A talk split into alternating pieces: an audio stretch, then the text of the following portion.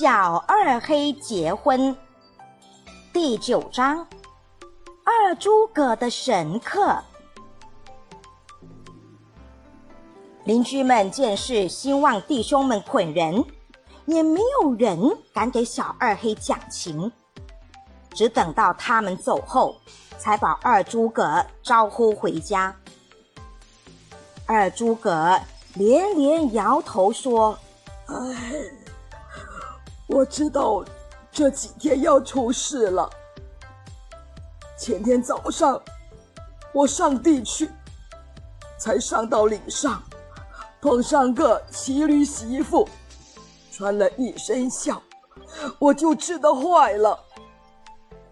我今年是罗红星找运，要进房带孝的冲了运气，因此哪里也不敢去。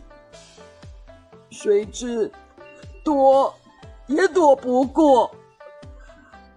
昨天晚上，二黑他娘梦见庙里唱戏。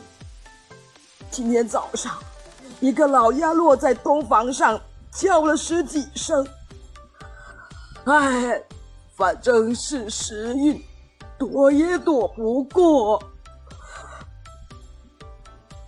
他啰里啰嗦念了一大堆。邻居们听了有些厌烦，又给他说了一会儿宽心话，就都散了。有事人哪里睡得着？人散了之后，二诸葛家里除了童养媳之外，三个人谁也没有睡。二诸葛摸了摸脸，取出三个纸钱，占了一卦。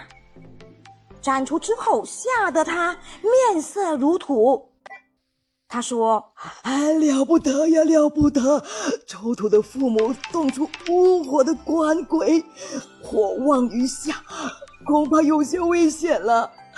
哎呀，人家把他选成青年队长，我就说过不叫他当，小杂种硬要充原物头。人家说要按军法处理。”要不当队长，哪里犯得了军法？老婆也拍手跺脚道：“哎呀，小爹呀，谁知道你要闹出这么大的事了？”大黑劝道：“甭怕，事已经出现了，由他去吧。我想，这又不是人命事，也犯不了什么大罪。”既然他们送到区上了，我先到区上打听打听。你们都睡吧。说着，点了个灯笼就走了。二诸葛打发大黑去后，仍然低头细细研究方才占的那一卦。停了一会儿，远远听着有个女人哭，越哭越近，不大一会儿就来到窗下。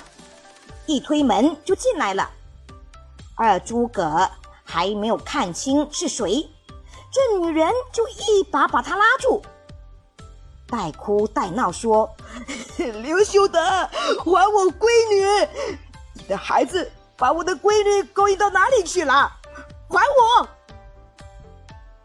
二诸葛老婆正气得死去活来，一看见来的是三仙姑。正赶上出气，从炕上跳下来，拉住他道：“哎，你来了好，省得我去找你。母女两个好生生把我孩子勾引坏，你倒有脸来找我。咱两人就也到区上说说理。”这两个女人捆成一团，二诸葛一个人拉也拉不开，也在顾不上研究他的卦。三仙姑见二诸葛老婆已经不顾了命，自己先胆怯了几分，不敢恋战，少闹了一会儿，挣脱出来就走了。二诸葛老婆追出门来，被二诸葛拦回去，还骂个不休。